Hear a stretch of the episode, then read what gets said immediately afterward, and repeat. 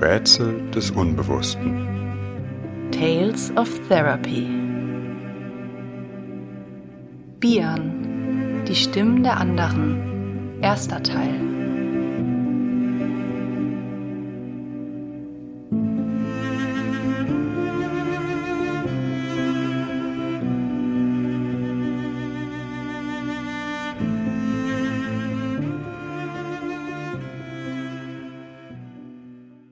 Unserer heutigen Fallgeschichte verlassen wir den Therapieraum einer ambulanten Psychotherapie und wenden uns einem besonderen Schauplatz zu, der Akutstation einer psychiatrischen Klinik. Sicherlich herrschen hier ganz andere Bedingungen als in einem psychoanalytischen Praxisraum, allein schon dadurch, dass Therapeutinnen und Therapeuten in einem Team mit verschiedenen Berufsgruppen arbeiten. Zudem sind die üblichen Behandlungszeiten viel kürzer und die Problemlagen der Patienten haben oftmals einen ganz eigenen Charakter. Dennoch ist es möglich, auch hier mit einer psychoanalytischen Herangehensweise therapeutisch zu arbeiten. Davon erzählt die heutige Fallgeschichte, die aus der Perspektive einer Ärztin und ausgebildeten Psychoanalytikerin geschrieben ist, die über ihre Arbeit mit Bian berichtet. Wir möchten dabei versuchen, einen möglichst realistischen Einblick in die Arbeit auf einer psychiatrischen Akutstation zu geben. Bitte beachtet wie bei allen Fallerzählungen vor dem Hören unsere Hinweise zur Anonymität sowie zu psychischen Hilfen in Notfällen, die ihr in den Show Notes im Anhang der Folge oder auf unserer Homepage finden könnt. Wie zu jeder Folge von Tales of Therapy haben wir auch zu dieser eine Nachbesprechung aufgenommen, in der wir uns mit den Hintergründen der Fallgeschichte beschäftigen, psychodynamischen, aber auch kulturellen Perspektiven auf die Arbeit in der Psychiatrie und anderem mehr. Die Nachbesprechung ist über unsere Förderplattform Patreon zugänglich, wo es auch andere Bonusinhalte wie zum Beispiel Bonusfolgen, eine Gesprächsreihe über psychoanalytische Autoren oder die Skripte zu den Folgen gibt.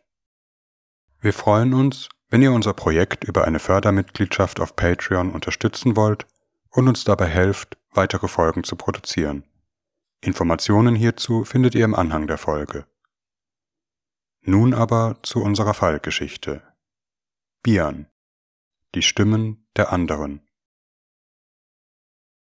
Die junge Frau, von der ich berichten möchte, kam im Sommer 2019 in die psychiatrische Akutstation, in der ich als Fachärztin und Psychoanalytikerin arbeite. Bian kam an einem Freitag mit ihrem Vater und ihrer älteren Schwester zur Aufnahme auf Station. Es war kurz vor meinem Dienstschluss und ich freute mich bereits auf das erste freie Wochenende, das ich seit vier Wochen hatte. Bian ist damals 22 Jahre alt, eine auffällig schöne junge Frau mit asiatischen Zügen, einer schlanken Gestalt und langem, glänzenden schwarzen Haaren, die sie offen trägt. Ihre feinen, hübschen Gesichtszüge ziehen mich sofort in ihren Bann. Allerdings wirkt ihr Gesichtsausdruck zugleich völlig unbeteiligt, als wäre sie nur zufällig da. Ich bitte die Familie Platz zu nehmen. Der Vater sitzt in der Mitte, jeweils links und rechts eine Tochter zu seiner Seite. Ich weiß bereits über eine telefonische Vorankündigung, dass es um eine junge Frau geht. Ganz sicher, welche der beiden jungen Frauen Bian ist, bin ich nicht. Da die eine aber viel lebendiger und wacher wirkt, mich auch direkt anschaut, während die andere irgendwie verloren oder ganz und gar lustlos wirkt, habe ich so eine Vermutung, mit der ich dann auch richtig liege. Als ich Bian mit einigen Fragen adressiere, antwortet sie nicht. Ihr Blick ist weiter irgendwo ins Zimmer gerichtet. Nicht wirklich ins Leere, aber so wirklich scheint sie die Menschen in ihrer Umgebung auch nicht wahrzunehmen. Zumindest kein großes Interesse an diesen zu haben. Schließlich wende ich mich an ihren Vater. Der schaut jedoch hilflos seine andere Tochter an, sagt mit einer kratzigen, leisen Stimme und wenigen Worten etwas zu ihr in einer fremden Sprache. Er scheint ihr das Wort zu überlassen, Zumindest wirkt er für den Rest des Gesprächs wie ein teilnahmsloser Statist. Im Laufe des Aufnahmegesprächs vergesse ich sogar beinahe, dass er überhaupt anwesend ist. Die Schwester hingegen fällt von den anderen beiden ab. Sie sieht Bian recht ähnlich, ist aber etwas korpulenter und kleiner. Vor allem aber wirkt sie viel lebendiger und recht selbstsicher. Aufgewühlt berichtet sie nun, sie sei es, die darauf gedrängt habe, ihre jüngere Schwester einweisen zu lassen. Sarkastisch fügt sie hinzu, mein Vater können Sie gleich mit aufnehmen. Sie ist deutlich verbittert, wütend, wie wir es nicht selten bei Familienmitgliedern sehen, die schon lange einen Kampf gegen die Windmühlen einer psychischen Erkrankung kämpfen. Deutlich erbost redet sie in ihrer Muttersprache auf den Vater ein, der kaum einmal auf die Angriffe reagiert, nicht einmal aufschaut, vielmehr weiter apathisch zwischen seinen beiden Töchtern sitzt. Auch Bian wirkt weiterhin seltsam gelassen und ein wenig abwesend, als ginge sie das Ganze nicht so wirklich etwas an. Die Schwester wendet sich schließlich wieder an mich. Sie hört Stimmen, wissen Sie? Das hat sie mir selbst gesagt. Die ist völlig abgedreht. Und obwohl sie so wütend klingt, schießen ihr nun Tränen in die Augen. Es wird fühlbar, welch Sorgen sie sich um ihre Schwester macht. Das geht so nicht weiter. Und meine Eltern lassen die einfach. Die hockt seit Jahren nur auf ihrem Bett und guckt Fernsehen. Die arbeitet nicht, macht keine Ausbildung, hat keine Freunde, nichts. Sie müssen meinen Eltern klar machen, dass da was nicht stimmt mit ihr. Ich wende mich wieder an Bian, frage, ob das stimme, was die Schwester über sie sage. Bian bestätigt mit einem knappen Ja, in einer freundlichen wie gleichgültigen Weise, als wäre es nichts Besonderes. Und können Sie verstehen, dass sich Ihre Schwester da große Sorgen um Sie macht? frage ich nach. Natürlich, meint Bian, die denkt, ich habe nicht alle Tassen im Schrank. Ich? Und Sie? Glauben Sie das auch? Bian bleibt stumm, schaut in einer teilnahmslosen Weise ins Zimmer, zugleich wie von etwas absorbiert. Ich kenne diesen Blick. Hören Sie jetzt gerade auch Stimmen? Lenkt sie das ab? Keine Antwort. Bian bleibt das restliche Gespräch über stumm, nickt aber wenigstens zustimmend, als ich sie frage, ob sie mit einer stationären Aufnahme einverstanden ist. Als ich am Montag auf Station komme, ist Bian bereits zwei Tage dort. Eine eigenartige junge Frau, meint eine Pflegekraft bei der Übergabe. Spricht kaum ein Wort, völlig nach innen gekehrt, im Affekt verflacht. Offensichtlich geht etwas in ihr vor, aber was genau, das haben wir nicht aus ihr rausbekommen. Ab und an sagt sie, sie hört Stimmen. Ansonsten ist sie in einem guten Allgemeinzustand, gepflegt, geht auch duschen, wenn wir ihr das sagen. Und wirklich hübsch anzusehen ist sie ja. Ein wenig später begegne ich Björn auf dem Flur. Da ich mich bereits am Freitag als ihre Bezugstherapeutin eingetragen habe, alle Patienten haben einen Arzt oder Psychologen, an den sie sich während ihres Aufenthalts wenden können, beziehungsweise mit dem sie im besten Fall auch regelmäßige Gespräche führen, nutze ich die Gelegenheit und spreche sie an. Sie bleibt zwar stehen, schaut mich aber nicht an, während ich mich ihr noch einmal vorstelle und ihr sage, dass ich sie später gerne zu einem Kennenlerngespräch sehen würde. Bian reagiert nicht, und ich bin nicht sicher, ob sie mich überhaupt gehört oder verstanden hat.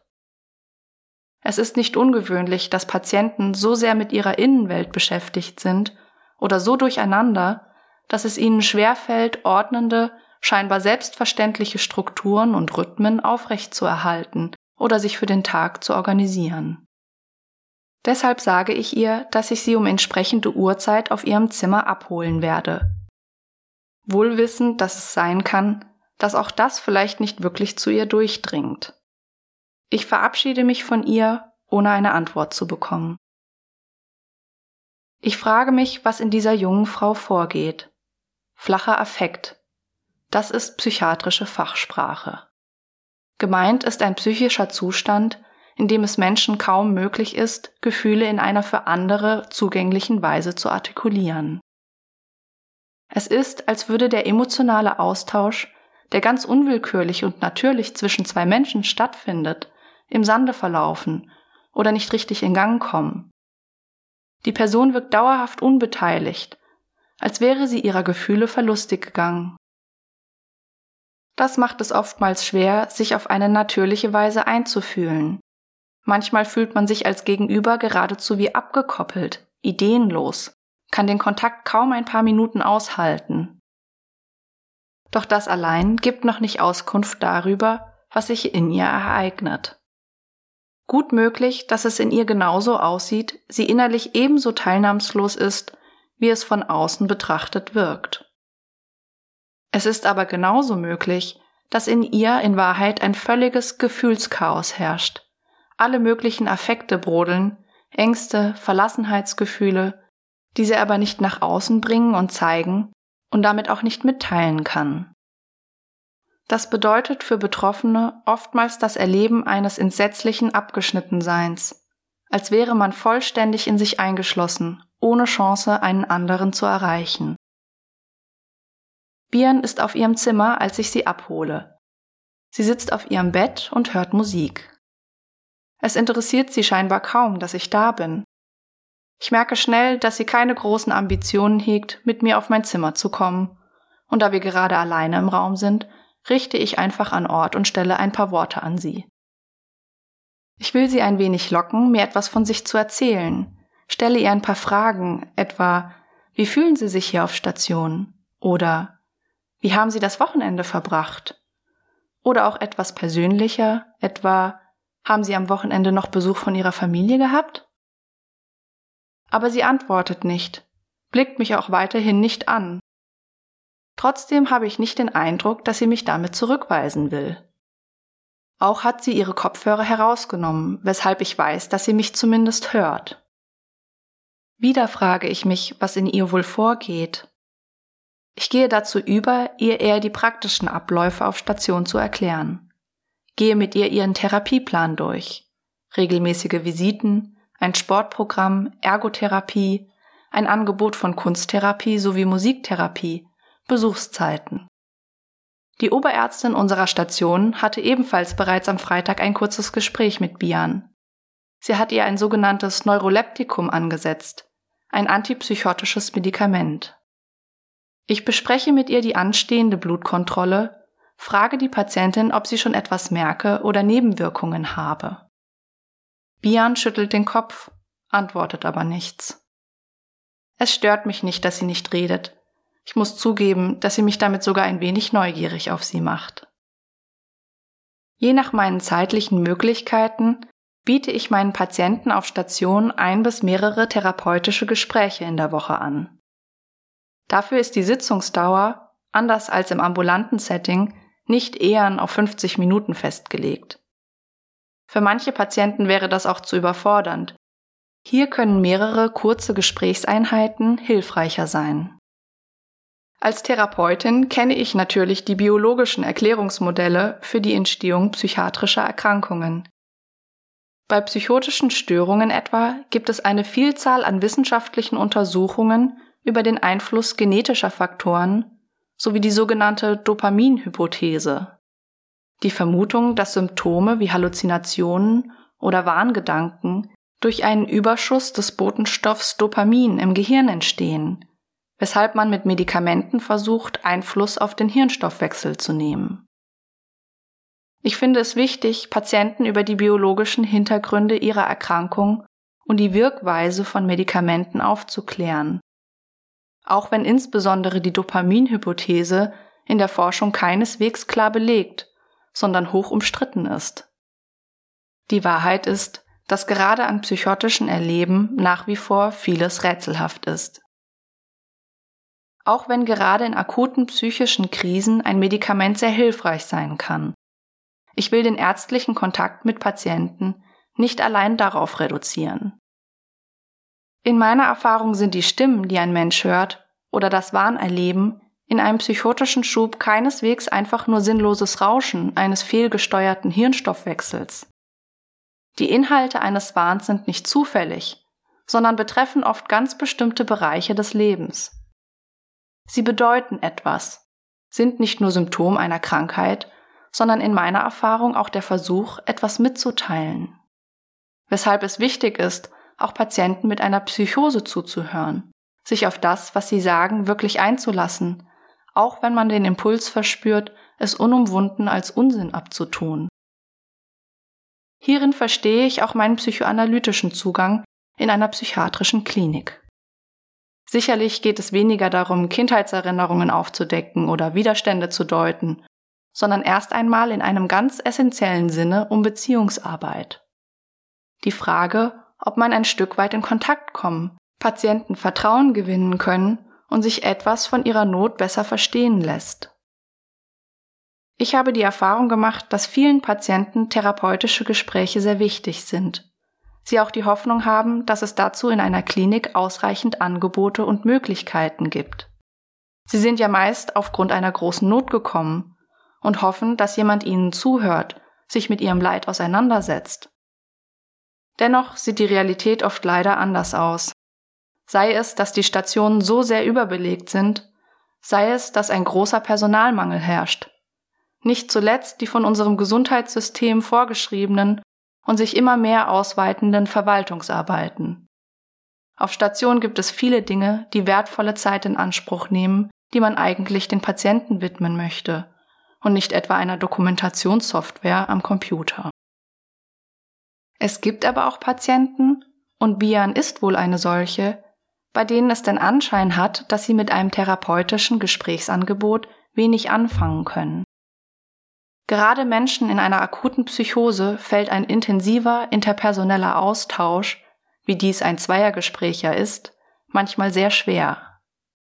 Längere Gespräche werden dann gemieden oder verwirren die Person noch mehr, statt ihr zu helfen, sich zu sortieren.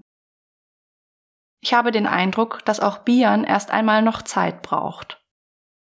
Auf den ersten Blick wirkt sie gleichgültig, aber vielleicht ist sie einfach sehr ängstlich. Möglicherweise plagen sie paranoide Gedanken oder wie sich ja bereits angedeutet hat, bedrohliche Stimmen. Als ich mich verabschiede, sage ich, wo und wann sie mich finden kann, für den Fall, dass sie doch einmal ein Gespräch haben möchte. Ich will sie nicht zu einem Gespräch drängen, das sie nicht führen will oder kann. Da Bian aber andererseits sehr passiv wirkt, will ich sie auch nicht mit Angeboten, die von ihr vielleicht zu viel Eigeninitiative benötigen, überfordern.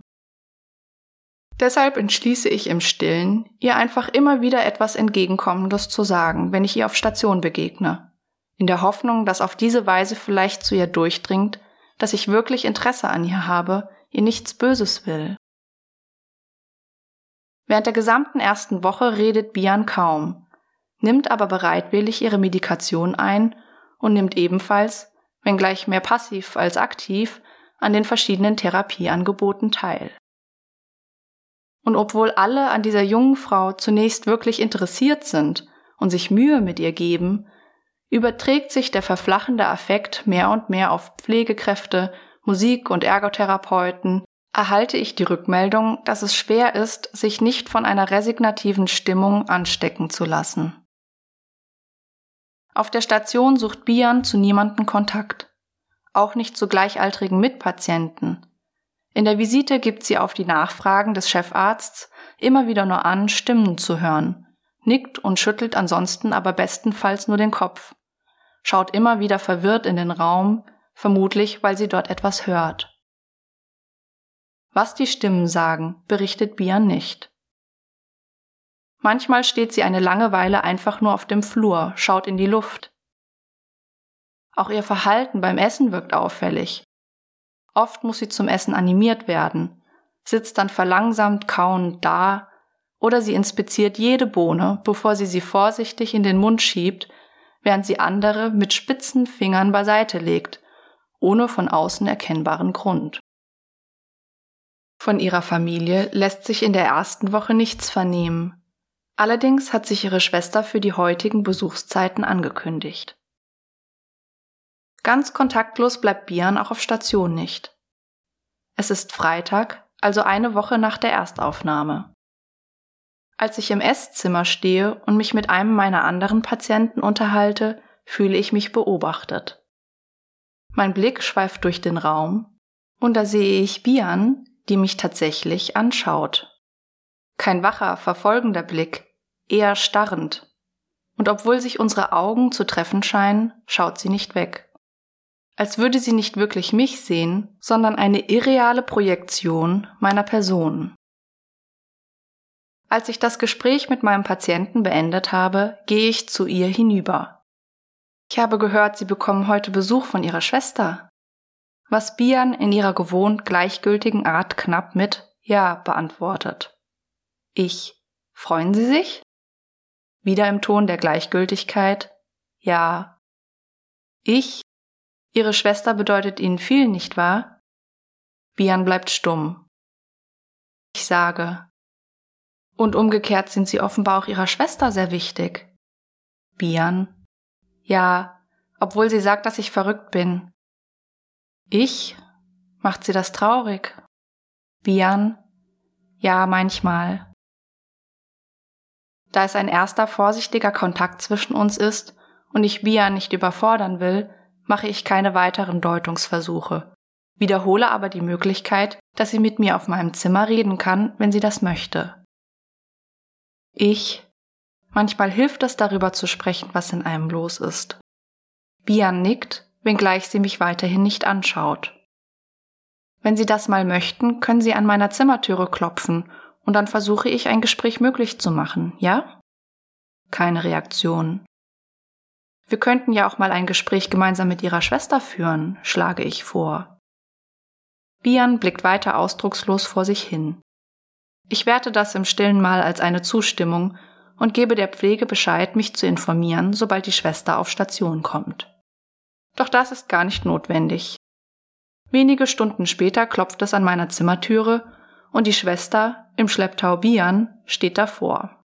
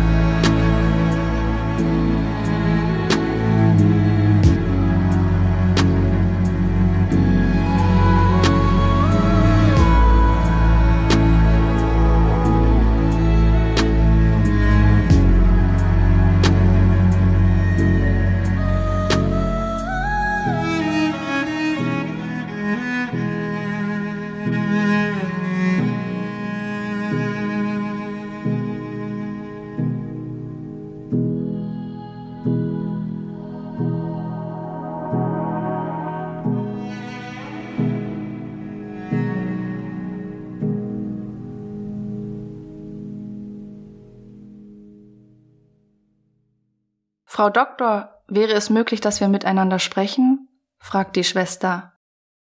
Ich frage Bian, ob das für sie in Ordnung ist, wenn wir zu dritt sprechen. Bian nickt. Ich bitte beide hinein. Die Schwester eröffnet das Gespräch. Ich habe meine Schwester hergebracht, damit sie ihr helfen, aber es tut sich nichts. Leider braucht so etwas manchmal Zeit und viel Geduld, sage ich etwas unbeholfen und ärgere mich schon im selben Moment über meine undurchsichtige Antwort. Glücklicherweise lässt die Schwester nicht locker. Sagen Sie mir, wissen Sie denn, was sie hat? Und da ich etwas zögere, schiebt sie angstvoll hinterher, doch aber nicht Schizophrenie. Da ist es. Dieses erschreckende, große Wort. Ich mag den Begriff Schizophrenie nicht. Er ist mit so vielen Vorurteilen und Horrorbildern belastet, wie ein Stigma, das man einem Menschen aufdrückt. Gleichzeitig ist es der offizielle Name einer Erkrankung, unter der die Behandlung in der Psychiatrie stattfindet. Und sofern Bian tatsächlich daran erkrankt sein sollte, hat sie das Recht, das zu wissen.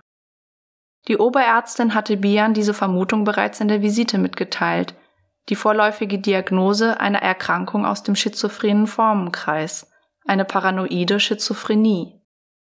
Auch deren Bedeutung erklärt, was Bion jedoch scheinbar gleichgültig aufgenommen hatte. Der angstvolle Verdacht der Schwester ist also leider nicht unbegründet. Ich, das können wir noch nicht mit Sicherheit sagen, aber auszuschließen ist es wohl nicht. Sicher scheint mir, dass ihre Schwester an einer Psychose leidet, das Stimmen hören. Bian blickt weiter scheinbar gelangweilt vor sich. Die Schwester hingegen ist merklich erschüttert, beginnt zu weinen. Ein Kriterium, weshalb eine Schizophrenie bei Bian vermutet wird, hat damit zu tun, dass die Schwester bei der Aufnahme von einer vorherigen, sich über längere Zeit ziehende Phase gesprochen hatte, während derer sich Bian immer mehr verändert und zurückgezogen hatte, depressive Züge zeigte. Dies kann eine sogenannte Prodromalphase anzeigen, die sehr häufig bei schizophrenen Verläufen vorkommt, weniger hingegen bei einmaligen psychotischen Episoden, die sehr plötzlich und ohne vorherige Ankündigung auftreten. Ich erkläre das der Schwester, gehe dabei auch noch einmal darauf ein, was das bedeutet, eine Psychose. Dies auch in Abgrenzung zu einer Schizophrenie. Psychotische Episoden können auch unabhängig von einer Schizophrenie auftreten, etwa bei Demenzerkrankungen oder im Drogenrausch manchmal eben auch als gewissermaßen einmalige, heftige Stressreaktion im Leben eines Menschen, die aber nur wenige Tage oder allenfalls Wochen andauert. Ein entscheidendes Kriterium für die Diagnosestellung der Schizophrenie ist nämlich, neben dem Auftreten anderer Symptome, auch die Frage, wie lange eine psychotische Episode schon fortbesteht oder ob es bereits mehrere solcher Episoden gegeben hat. Hier wissen wir von Bian schlicht noch zu wenig. Frau Doktor, was wäre, wenn sie wirklich eine Schizophrenie hat? Bleibt sie dann für immer so? Können Sie ihr dann überhaupt helfen? fragt die Schwester. Die ehrliche Antwort wäre, ich weiß es nicht. Aber das wären wohl in diesem Augenblick nicht gerade die richtigen Worte, um Zuversicht zu vermitteln. Unangenehm berührt, weil ich in Wahrheit keine Antwort habe, weiche ich auf das sichere Feld wissenschaftlicher Befunde und Erkenntnisse aus. Ich hangele mich entlang an dem, was ich weiß. Statistiken, die Wirkung von Medikamenten und Therapien. Ich erkläre auch die Ein-Drittel-Regel. Ein Drittel aller Patienten remittieren, das heißt genesen vollständig. Bei ein Drittel der Patienten kommt die Erkrankung schubweise, Insgesamt können die Schübe aber über eine gute Lebensführung in Schach gehalten werden. Bei ein Drittel chronifiziert sich die Schizophrenie, aber auch hier kann man viel Gutes bewirken. Überhaupt müssen wir erst einmal noch mehr wissen, bevor wir eine Einschätzung geben können. Die Schwester fühlt sich jedoch scheinbar immer hilfloser, was auch mich hilflos fühlen lässt. Also gebe ich ihr die Adresse einer lokalen Selbsthilfegruppe für Angehörige schizophren erkrankter Personen, füge aber hinzu, trotzdem, wir sollten noch abwarten, wie es sich entwickelt, auch wenn das nicht leicht ist. Die Schwester nimmt alles bereitwillig auf, hört genau zu. Auch ein Bieren richte ich immer wieder das Wort, in der Hoffnung, dass sie irgendwo doch etwas davon aufnimmt, sie sich selbst nicht ganz in den Modus einer Unbeteiligten gleiten lässt, ein Teil in ihr vielleicht doch an dem Gespräch, sich und ihrer Zukunft interessiert ist. Wir sind bereits über eine halbe Stunde im Gespräch und etwas nervös blicke ich auf die Uhr. Mir bleibt nicht mehr viel Zeit, bis ich wieder zur nächsten Teamsitzung muss und ich will das Gespräch noch nutzen, um mehr über Bian zu erfahren. Ich? Können Sie mir ein wenig darüber erzählen, wann und wie das alles angefangen hat? Ich richte die Frage an Bian, aber schnell übernimmt die Schwester wieder die Führung. Einmal mehr fällt mir auf, wie selbstverständlich passiv Bian sich verhalten kann, so als erwarte ihr Umfeld, hier in Gestalt der Schwester, gar nicht von ihr, selbst etwas in ihrem Leben zu steuern oder in die Hand zu nehmen, als habe sie alles Wollen an andere abgetreten. Ich erfahre, dass Bian sich bereits seit ihrem 16. Lebensjahr deutlich verändert habe, also vor beinahe sieben Jahren. Das selbst ist noch nicht ungewöhnlich. Die ersten Züge einer Schizophrenie können sich durchaus in diesem Alter abzeichnen. Meist aber sind die Symptome noch so unspezifisch, dass sie als solche nicht erkannt werden. können auch auf eine ganz andere Problematik zurückgehen oder einfach Ausdruck einer jugendlichen Identitätskrise sein. So ist es auch bei Bian. Sie habe begonnen, sich vermehrt in ihr Zimmer zurückzuziehen, sei den ganzen Tag im Bett gelegen, habe nach und nach alle Aktivitäten niedergelegt, ihre schulischen Leistungen seien abgefallen, sie habe den Realschulabschluss gerade noch so gepackt. Ich. Hat das keine Sorge in ihrer Familie ausgelöst? Die Schwester. Doch, bei mir schon. Aber ich war gerade selbst mit meiner Ausbildung beschäftigt und war wenig zu Hause. Und meine Eltern, die. Die Schwester gibt einen sarkastischen Pfff laut von sich. Ich frage weiter. Und die Stimmen? Wissen Sie, wann das anfing? Sie meinen das erste Mal, dass sie mir davon erzählt hat? Die Schwester überlegt kurz. Vielleicht vor so drei oder vier Jahren? So lange schon, platzt es aus mir heraus. Mein deutlich vernehmbarer Schrecken löst nun die erste Reaktion bei Bian aus. Aber die Stimmen, die gibt es wirklich, meint sie, ich lüge nicht. Mein Erschrecken bezieht sich nicht nur auf das überaus lange Zögern der Familie, bis sie etwas unternommen hat. Es hat auch mit einer Art psychiatrischer Grundregel zu tun. Je schneller bei einer Psychose interveniert wird und je rascher stabile Hilfmaßnahmen wie Therapien, Medikamente, Unterstützung durch das Umfeld oder die Arbeit etabliert werden, desto größer die Chance, dass die Person sich wieder erholt oder zumindest einen guten Umgang mit der Erkrankung finden kann. Je länger umgekehrt eine psychotische Erkrankung unbehandelt fortbesteht und sich auch nicht von allein auflöst, desto größer die Gefahr, dass sie sich chronifiziert und nur noch schwer therapeutisch zugänglich ist. Gerade die Affektverflachung, die schon fest etablierten und bizarr anmutenden Verhaltensweisen können ein Zeichen davon sein, dass eine solche Chronifizierung bereits eingesetzt hat. Ich merke, wie innerlich ein Teil meines bis dahin guten Mutes bröckelt die Resignation, die sich in den letzten Tagen auf Stationen in Bezug auf Bian breit machte, auch mich nun anrührt. Die Schwester, wohl aus einem Schuldgefühl heraus, weil sie meine Reaktion ja nicht ganz zu Unrecht auch als Vorwurf gegen die Familie, die nicht schneller gehandelt hat, hört, verteidigt sich, beginnt nun von ihren Sorgen und Nöten zu erzählen. Mir wird deutlich, wie schwer belastet sie selbst ist, was mir leid tut doch die Zeit rennt mir davon und ich möchte das Gespräch wieder auf Bian lenken, um die es hier geht. Ich frage noch ein wenig zu den psychotischen Symptomen, vor allem über den Inhalt ihrer Stimmen würde ich gern mehr erfahren. Aber von Bian erhalte ich darauf freilich keine Antwort. Die Schwester wiederum weiß es selbst nicht. Sie ist eher verwundert, dass ich mich überhaupt dafür interessiere. Ist doch egal, was die Stimmen sagen, meint sie, die sind doch nicht echt. Bian protestiert wieder. Ich lüge nicht, die gibt es wirklich. Die Zeit ist am Ende. Ich sage an Bian gewandt, ich bin froh, dass Sie mich heute besucht haben und wir sprechen konnten. Ansonsten sehe und höre ich ja wenig von Ihnen. Ich würde gerne mehr von Ihnen erfahren, nur dann kann ich Ihnen vielleicht auch helfen. Bian blickt ins Zimmer, sagt nichts aber inzwischen weiß ich ja, dass sie den Gesprächen folgt. Ich sage weiter, und wenn Sie einfach lieber nur hier sitzen möchten, auch ohne zu sprechen, dann ist das auch möglich. Wir können das hier machen, wie Sie das möchten. Nicht gerne sprechen, ruft die Schwester aus. Die redet doch wie ein Wasserfall. Das Zuhören sollten Sie ihr lieber beibringen. Die macht ja eh immer nur, was sie will.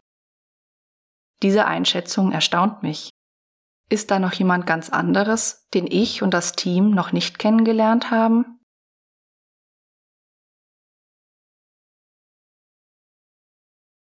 Bian ist bereits die zweite Woche bei uns auf Station und hat noch fast niemanden einen Einblick in ihre Welt gegeben. Allen auf Station fällt weiterhin ihre unglaubliche Passivität und scheinbare Gleichgültigkeit auf, wobei trotz allem auch deutlich ist, dass etwas in ihr vorgeht. In einer Teamsitzung erzählt die Kunsttherapeutin, dass Bian auf ihre mühevolle Anregung hin nach ein paar Tagen schließlich aus Ton eine Art Wurst geformt habe, an die sie vier weitere kleinere, unförmige Würste anpappt. Auf die neugierige Nachfragen der Kunsttherapeutin, was sie da gestaltet habe, habe Bian gesagt, es sei eine Puppe. Eine Mitpatientin habe gespöttelt, sieht mir eher aus wie ein Wurm, worauf Bian nach außen hin wie immer nicht reagiert hatte, wenngleich die Kunsttherapeutin die Mitpatientin zurechtwies und auch jetzt in der Teambesprechung dazu übergeht, über die Provokationen und Konflikte, die es mit dieser anderen Patientin gibt, zu sprechen. Im Stillen denke ich aber, dass gerade andere Mitpatienten oftmals ein untrügerisches Gespür für die inneren Zustände der anderen haben und frage mich, ob nicht beide Aussagen, Puppe und Wurm, eine innere Wahrheit von Bian zum Ausdruck bringen. Mir scheint, dass Bian in dieser Tonfigur vielleicht sich selbst meint. Eine hübsche äußere Hülle, die aber keinen eigenen Willen, keine eigene Entschlusskraft hat passiv ist, zu allem bewegt werden muss. Das Sprechen übernimmt der Mund eines anderen. Ich finde es in jedem Fall ein durchaus passendes Bild dafür, wie ich Bian auf Station, aber auch im Gespräch mit ihrer Schwester erlebt habe.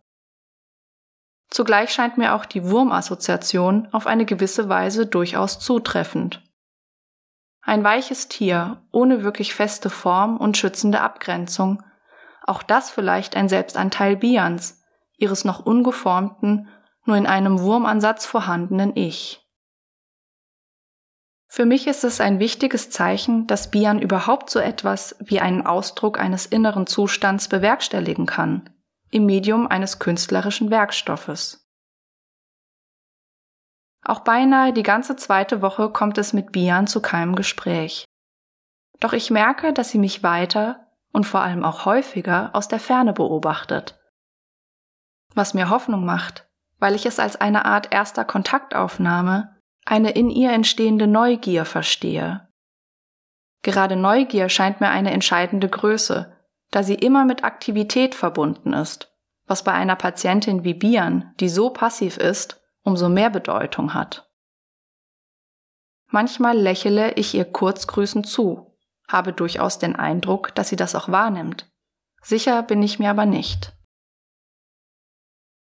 In den Visiten gibt Bian weiterhin wenig von sich preis. Klar ist nur, dass sie noch immer Stimmen hört, die Medikation bislang kaum Wirkung zeigt. Immerhin hat das Team den Eindruck, dass Bian sich weniger konfus zeigt, mehr in Kontakt mit dem ist, was um sie herum geschieht etwa ihr Essen inzwischen nicht mehr so eingehend inspiziert und sortiert. Allerdings sind das alles nur Beobachtungen und Vermutungen. Von ihr selbst erfahren wir kaum etwas. An diesem Freitag klopft es wieder an meiner Tür.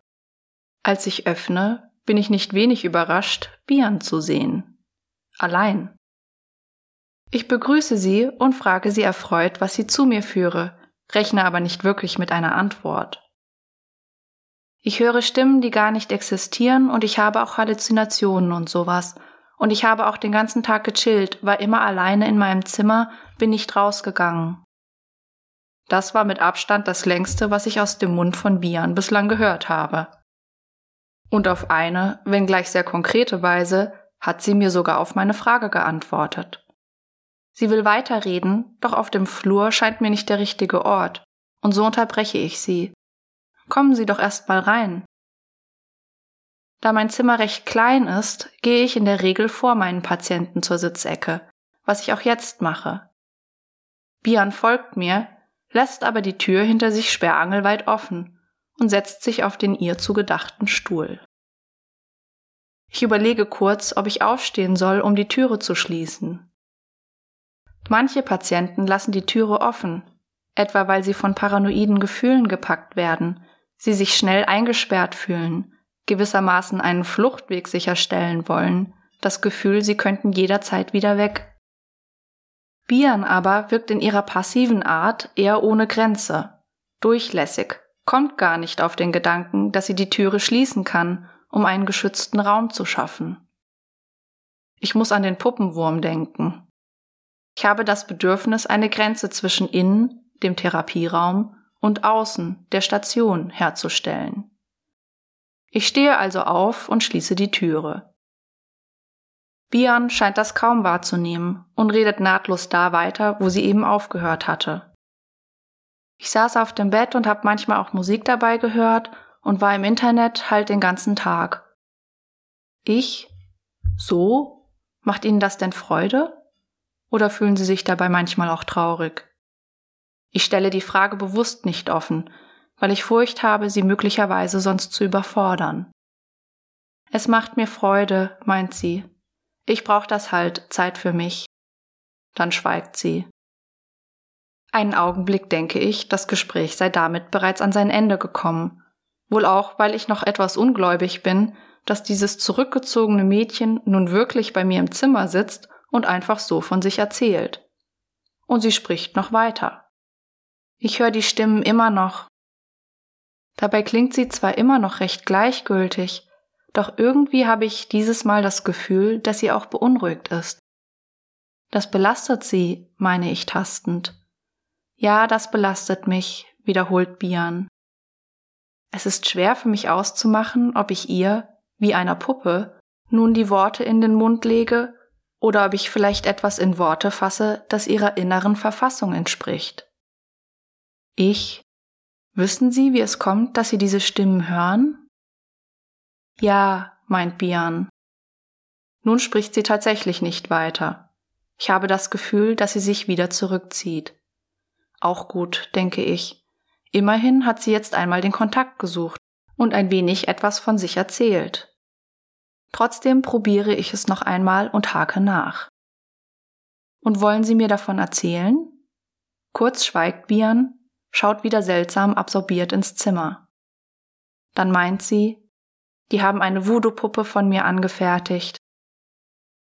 Bevor ich noch etwas sagen oder fragen kann, steht Bian auf, sagt im Gehen. Sie denken jetzt wahrscheinlich, ich bin verrückt, aber das haben die wirklich gemacht, mit Magie, ohne sich von mir zu verabschieden und auch ohne eine Reaktion von mir abzuwarten, ist Bian durch die Türe verschwunden, die sie sperrangelweit offen stehen lässt.